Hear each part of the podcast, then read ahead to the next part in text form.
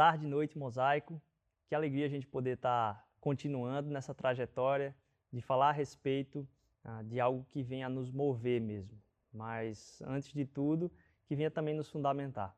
E para a gente partilhar desse tempo, queria começar ah, falando com você aqui em oração, que a gente possa prostrar os nossos corações diante de Deus, que a gente possa também entender que ah, esse momento é algo muito especial, algo que a gente tem que estar com o coração muito atento. Então, para a gente não deixar passar, que a gente possa respirar, parar um pouquinho e aí também estar tá pronto para receber tudo aquilo que Deus quer falar conosco nessa tarde e noite. Vamos orar?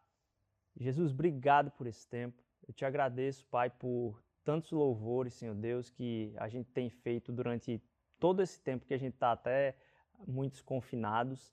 Mas, Senhor, aquilo que vem sido trazido até aqui, Senhor Jesus, é porque a tua palavra leva o nosso coração a cantar. Pai. Então, esse momento é um momento de adoração, esse é um momento de estar tá, ah, também te louvando por aquilo que tu tens testemunhado na história toda e na nossa vida. Nos ajuda a entender mais da tua verdade e vivê-la mais também. Em nome de Jesus, amém. Então, pessoal, a gente tem ah, com muita alegria tratado a respeito de uma nova série, a série Sopro, Deus em Movimento. Por que a gente está tratando disso. Vocês já ouviram um pouco a partir do Edu na semana passada e ele falou a respeito do sopro na história. O Edu tratou a respeito de como o Espírito de Deus se movimenta por toda a história, desde o Gênesis, passando por várias pessoas e impelindo as pessoas. A, é, o, o nome que se dá ao Espírito, o Ruar de Deus, ele é o, aquilo que impele, aquilo que coloca para frente. Algumas traduções vão trazer mesmo como o vento. Então, ele passeava por sobre o caos quando não existia nada na terra, mas ele passeava por sobre as pessoas, especificamente as levando a fazer coisas específicas. Em Jesus, isso é dito que, olha, aquilo que trazia verdade da direção do caminho da história, que antes tocava algumas pessoas, hoje habita em você.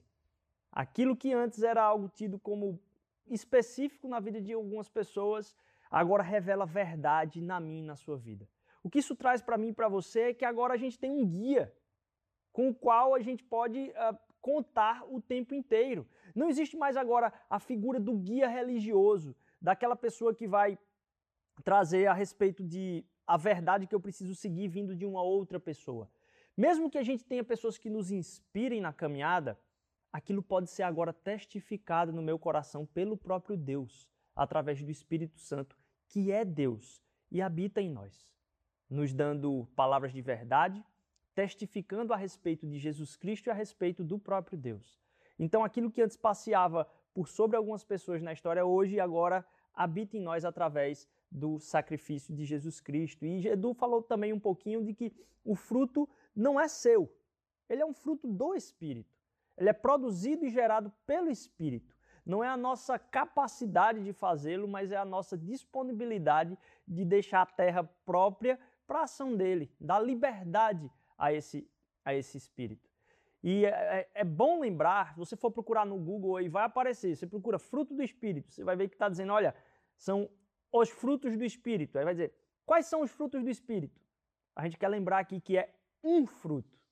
Um fruto com várias características. Você não escolhe dizer, ah, eu não sou a pessoa do domínio próprio, não. Com domínio próprio, nem conta comigo, porque eu vou estourar com quem vier para a minha frente.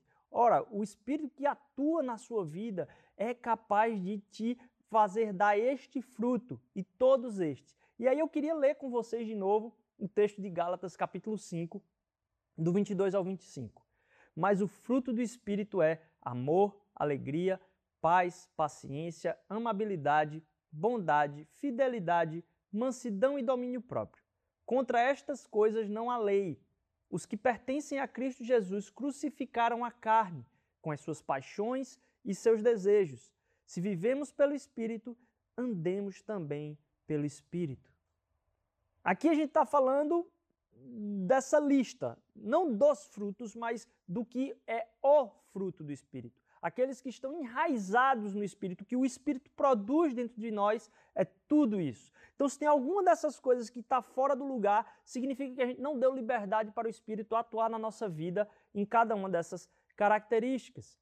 Porque o tema que Paulo está tratando aqui com os Gálatas é bom a gente lembrar é o tema da liberdade.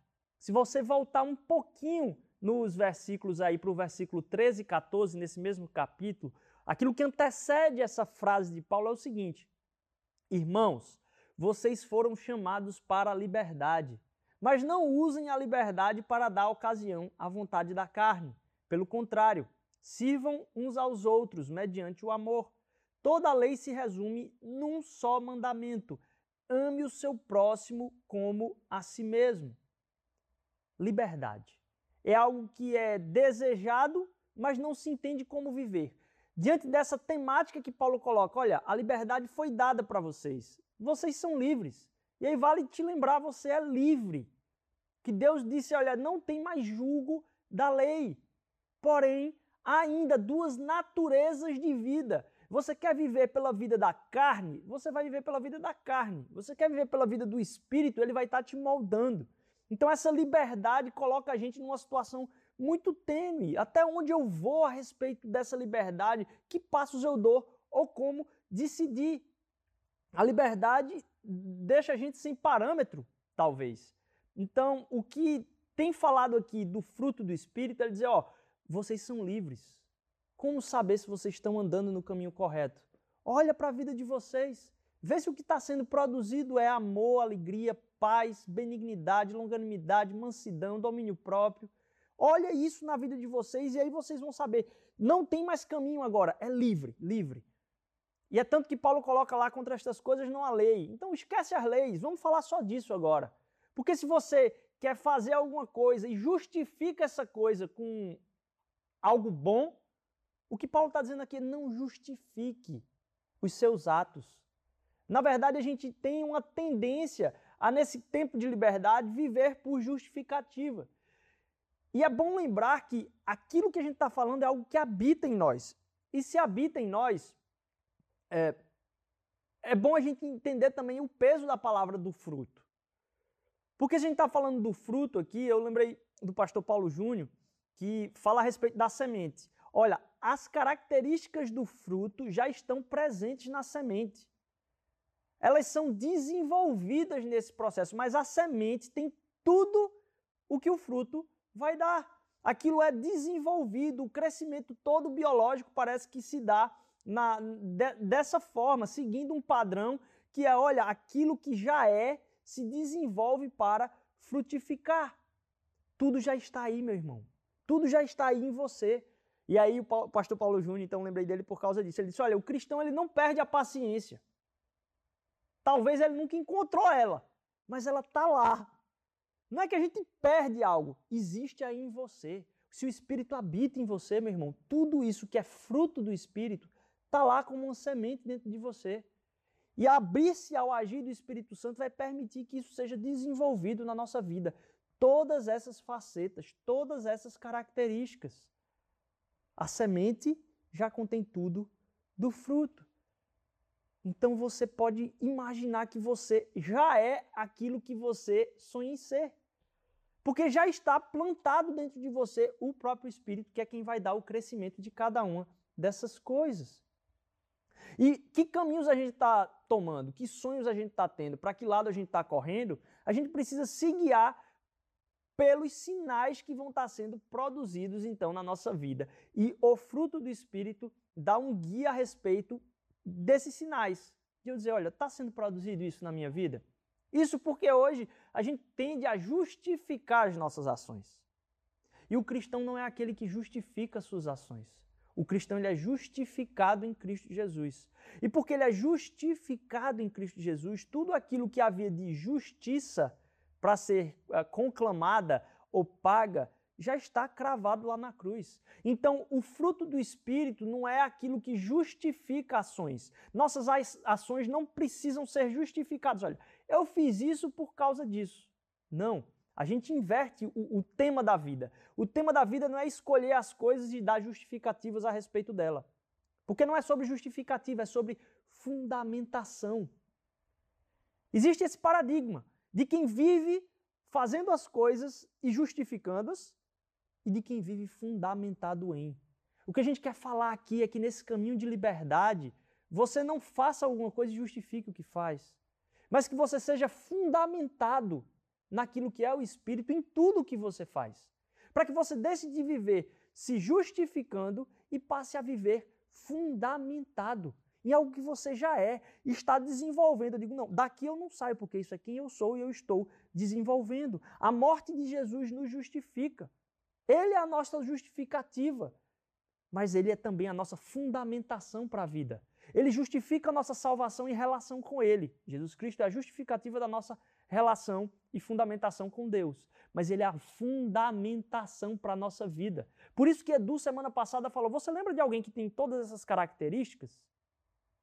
A gente lembra de Jesus, porque todos nós estamos desenvolvendo-as para que a gente passe de viver uma vida de justificativa, justificando as nossas ações, e passe agora a entender que a gente é fundamentado em algo que Deus já nos tornou, uma nova natureza, e a gente vive a partir dessa nova natureza. A gente deu introdução e a gente começa hoje a falar da primeira característica, então, que é o amor. E a gente viu lá ainda no capítulo 5 de Gálatas que toda a lei se resume num só mandamento: ame o seu próximo como a si mesmo. O fruto do Espírito é o amor.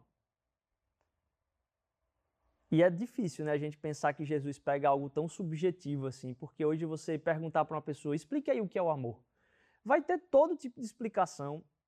A maior parte das explicações provavelmente muito difusas, porque a gente tem um mau entendimento do que é esse amor. Inclusive é bom entender que Paulo está falando aqui, olha, todo o mandamento se resume numa coisa: ame ao próximo como a si mesmo. E a gente lembrar que o que Paulo está falando aqui não é aquele amor em relação a Deus, porque a gente até vai ver que ele é produzido a partir de uma outra coisa, mas é o amor aos irmãos.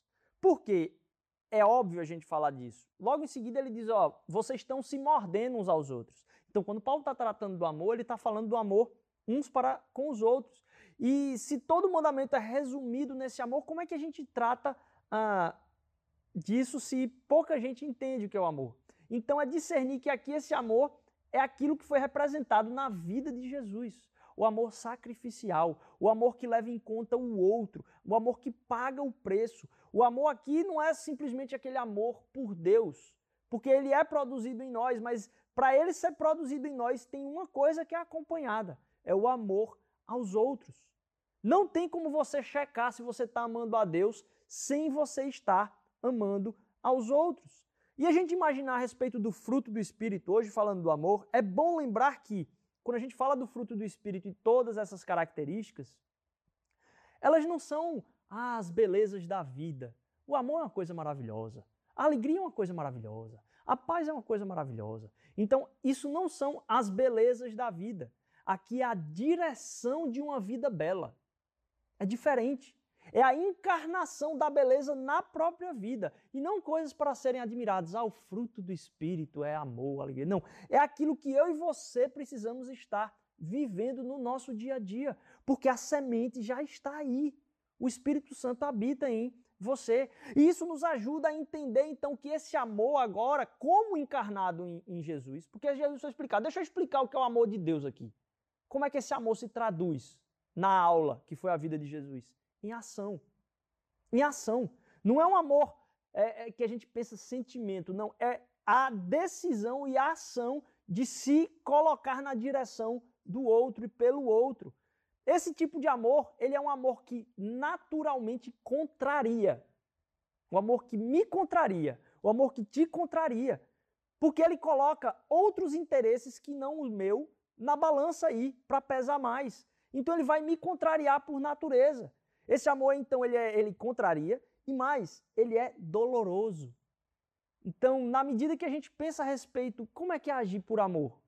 Olha, vai causar um pouco de dor. Porque você vai ter que deixar de fazer talvez algo que você gostaria por fazer algo que é da sua natureza. Quando a gente faz algo que a gente gostaria, então, e não segue o amor que nos contraria, a gente acaba pensando que está fazendo algo que a gente gosta pelo que a gente é, mas não é verdade. A gente está fazendo algo que nos tira de perto de quem realmente somos. Muitas vezes as coisas que gostamos são subterfúgios, são a, a, coisas para as quais a gente corre para fugir do chamado que está vinculado à nossa natureza. O chamado que está vinculado à nossa natureza. Que a gente não fuja daquilo que é o chamado vinculado à nossa natureza. O amor, então, nos leva a continuar caminhando ah, naquilo que é o que somos. O amor-ação, o amor que nos contraria, o amor que dói. Porque o amor que me satisfaz é o amor do desejo, é o amor daquilo que é a satisfação plena para mim. O amor que dói é aquele que tira de mim para dar para o outro. A relação de Deus conosco que Jesus veio mediar. Então, a, primeiro a gente distinguir esse amor. Mas se ele é. Tudo se resume nele. Imagine você explicar toda a ciência da vida e Jesus escolhe o jeito de simplificar isso, dizendo: olha, é o amor. Paulo está falando aqui em Gálatas 5. Lá em 1 João 3,24 diz o seguinte: Nós sabemos que passamos da morte para a vida, porque amamos os irmãos. Quem não ama seu irmão permanece na morte. Então ele está dizendo: olha, se esse amor que contraria e dói, esse amor que impulsiona na direção do outro, que é a sua natureza, meu irmão, que você pode e deve desenvolver, você deve focar num caminho de liberdade, como a gente falou. Aquilo que está lançando luz sobre os seus pés é o fruto do Espírito. E a gente tratando hoje aqui do amor, é para dizer: olha, essas duas naturezas se contradizem no amor. Porque aquele que não ama o seu irmão, ele diz está morto, é um morto-vivo. O morto-vivo, você continua em morte, é aquele que diz que conhece o amor, Deus que é amor, e não ama. Então a gente está revisitando isso no nosso coração o tempo todo, é muito importante. Quem não ama o seu irmão permanece na morte. Mas isso não foi João, na sua carta lá em 1 João 3,14 só não. O próprio Jesus disse o seguinte: Eu lhes asseguro, quem ouve minha palavra e crê naquele que me enviou, tem a vida eterna e não será condenado, mas já passou da morte para a vida. Jesus, quando está falando a respeito do, do, do, mandamento e resumindo esse mandamento todo, ó, toda a lei se resume em amar a Deus sobre todas as coisas e ao próximo como a ti mesmo. Ele diz: olha, vocês quando entendem essa natureza nova, o que o fruto testifica no seu coração é que agora você tem vida, você não é mais morto. Quando você pensa numa árvore, é bom demais viver no Nordeste, né? Ah, rapaz, eu estava tomando ontem um suco de cajá da fruta. É, não tem, é muito difícil a gente encontrar um lugar onde a gente tem tanta liberdade. Eu sou apaixonado por fruta. Apaixonado por fruta. Tudo quanto é fruta. Carambola, goiaba, cajá, mangaba, manga. É, sou louco, louco por fruta. Caju, então, para mim, caju é. Eu, eu tenho para mim que se a, a Europa, quando veio destruir os outros países e conquistar e tal, propagou essa ideia de vinho, a gente só toma vinho hoje e, e, e, tudo que o vinho é fino, é aquela bebida fina e tal, porque foi que veio de lá para cá. Porque se eles estivessem aqui e tivessem saído daqui para lá, o que, era, o que ia ter sommelier era sommelier de cajuína. Porque cajuína, comparada com vinho, não tem perigo não, meu amigo. Caju é, é a melhor fruta de todas para mim. O suco de caju, então... E como é que você encontra uma árvore e você discerne que tipo de árvore é essa? Como é que você diz que tipo de árvore? Se você não trabalhar com biologia, não for botânico, você olha para a árvore e você identifica que tipo de árvore é aquela pelo fruto que ela dá. No nosso país, a gente enxerga uma massa muito grande que se diz evangélica, que se diz cristã.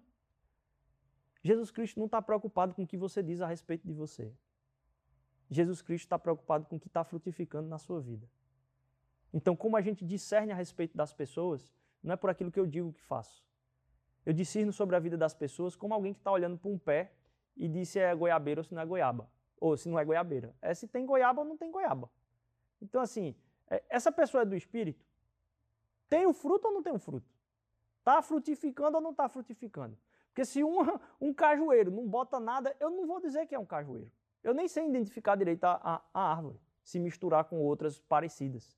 Você olha para uma laranjeira, você vê que ela vai dar laranja. Se ela não deu laranja, ela está sem vida. Ela está sem vida ali. É como se tivesse a árvore dizendo, ó, oh, eu sou uma laranjeira. Tá, daí. se não deu laranja, não é laranjeira. Porque o fruto, a, a, mesmo numa árvore que não dá o fruto, ela está morta. Então, assim, como é que a gente Analisa a respeito da nossa vida. Se a gente está andando ou, ou se a gente está caminhando com Deus, se Deus habita nos nossos corações. Esse é o desenvolvimento do fruto. Porque essa é a forma de identificação do que Deus está fazendo na minha e na sua vida. É o trabalhar de Deus. E não é o, se Ele está trabalhando, é se eu estou me submetendo. Porque Ele quer trabalhar na sua vida, meu irmão. Que a gente se renda, que a gente morra para nós mesmos e agora viva uma nova vida. Para que a gente não viva para nós mesmos, não ame os outros, porque amar os outros vai doer, sofrer e contrariar, então a gente ama nós mesmos. E quando a gente não ama o outro, a gente está onde? Em morte. O fruto não é produzido. O amor resume tudo isso. Por quê? Porque Deus é amor. Deus é amor. E o fruto vai dizer de que natureza vimos. Crer então em Deus e amar é como se fosse a mesma coisa. A gente pode imaginar a respeito de quem diz crer, mas não ama, como a laranjeira que não dá laranja, ok. Mas o que a palavra diz é mais profundo ainda. Ele diz: olha, crer e amar está no mesmo patamar. 1 João 3,23. Eu vou botar aqui na frente para gente, a gente ler. Vamos olhar para isso direitinho. Parei agora aqui para dar pausa do, do coisa ou quer que continue? Vou continuar. Eu botei um cronômetro de 31 minutos. Tá massa. A gente vai apitar quando já estiver parado. Tá bom, beleza. Então, eu disse que botar aqui na frente, né? O que diz aqui no texto é o quê? E este é o seu mandamento, que creiamos no nome de seu Filho Jesus Cristo e que nos amemos uns aos outros como ele nos ordenou. A comparação de que crer e amar meio que se igualam. Se alguém afirmar eu amo a Deus, mas odiar o seu irmão, é mentiroso. Pois quem não ama o seu irmão a quem vê, não pode amar a Deus a quem não vê. Deus que está no invisível, é mais difícil a gente tratar disso. E uma forma da gente sinalizar que a gente conhece a Deus é amando o nosso irmão mas uma forma de testificar para o nosso próprio coração de que a gente ama a Deus é se a gente está amando o irmão, porque a gente, se não ama o irmão, é uma outra pessoa que a gente está conversando, não é com Deus. Ou a gente deu o mesmo apelido de Deus para uma outra coisa, mas se a gente conhece, busca e se aprofunda em Deus, a natureza que isso produz em nós é amar o nosso irmão. Se alguém diz eu amo a Deus, mas odeio o irmão, é mentiroso, pois quem não ama o seu irmão, a quem vê, não pode amar a Deus a quem não vê. Isso porque crer e amar se igualam. A fé e a natureza de movimento do amor se igualam no Evangelho. Tudo que Deus faz é uma expressão do que Ele é. Quando Deus corrige, é porque Deus é amor. Quando Deus se ira, é porque Deus é amor e quer impedir a destruição maior. Tudo que Deus faz reproduz a natureza do que Ele é. E isso acontece comigo e com você. João 15, 12. Meu mandamento é este amem-se uns aos outros, como eu os amei. João 15, 17, cinco versículos na frente. Este é o meu mandamento. Amem-se uns aos outros. 1 João 3,11. Esta é a mensagem que vocês ouviram desde o princípio: que nos amemos uns aos outros. Um novo mandamento lhes dou, que está lá em João 13, de 34 a 35. Amem-se uns aos outros. Como eu os amei, vocês devem amar uns aos outros. Com isso saberão que vocês são meus discípulos. Como? Se vocês se amarem uns aos outros. Como é que vão saber se você é discípulo? Se você amar. Como é que você sabe se você realmente tem o Espírito? Se você está se dispondo, se você está submetendo à ação do Espírito na sua vida. Como é que isso é testificado de que Deus é amor? A própria cruz. A cruz é a testificação, é o sinal maior, é a prova do amor. É a prova do amor, mas é a prova de que Deus é amor. E essa natureza agora gera em nós a mesma natureza. Isso porque a cruz, ela é a nossa salvação. A salvação de viver a vida no inferno do pecado. A salvação de viver um destino sem Deus. É a salvação nossa, é a cruz. Mas a cruz não é só a nossa salvação. Porque, como a gente viu agora há pouco, Jesus dá um direcionamento. Então a cruz é a nossa salvação e a nossa direção.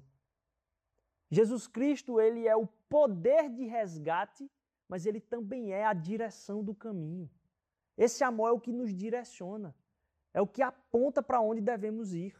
A cruz é a salvação e a cruz também é a direção, o amor que contraria e o amor que dói. Sabe por quê? E aqui na Mosaico a gente tem uh, isso por missão, né? Conhecer a Deus, amar as pessoas e servir a cidade. Conhecer, amar e servir. Muitas pessoas perguntam várias vezes, por que não? Como Jesus falou, olha, amar a Deus, amar as pessoas e servir a cidade, porque a gente deve amar a Deus sobre todas as coisas. Porque quando Jesus estava explicando sobre isso, ele disse: Olha, como é que você entende que você está amando a Deus? Existe uma forma de compreender que Deus é esse. É conhecendo Ele. A gente não pode adorar a Deus se a gente odeia o nosso irmão. Se a gente não vê a Deus, como é que a gente vai dizer que a gente conhece Ele se nem que a gente está vendo, a gente está reproduzindo a natureza dele? É um chamado da cruz, então, a gente materializar, a gente direcionar a nossa salvação para o encontro de outras pessoas. A nossa salvação nos põe num caminho de amor para encontrar outras pessoas. Lá em 1 João capítulo 4, versículo 12 diz: Ninguém jamais viu a Deus. Se nos amam, amarmos uns aos outros, Deus permanece em nós e seu amor será aperfeiçoado em nós. Numa fase, numa sociedade onde há busca por se achar a Deus, e a gente teve uma série todinha sobre isso agora há pouco, a gente vem falar sobre revelar a Deus. Que a gente viva não tomando decisões justificando, explicando por que é que a gente fez, mas que a gente dê testemunho de onde estamos fundamentados.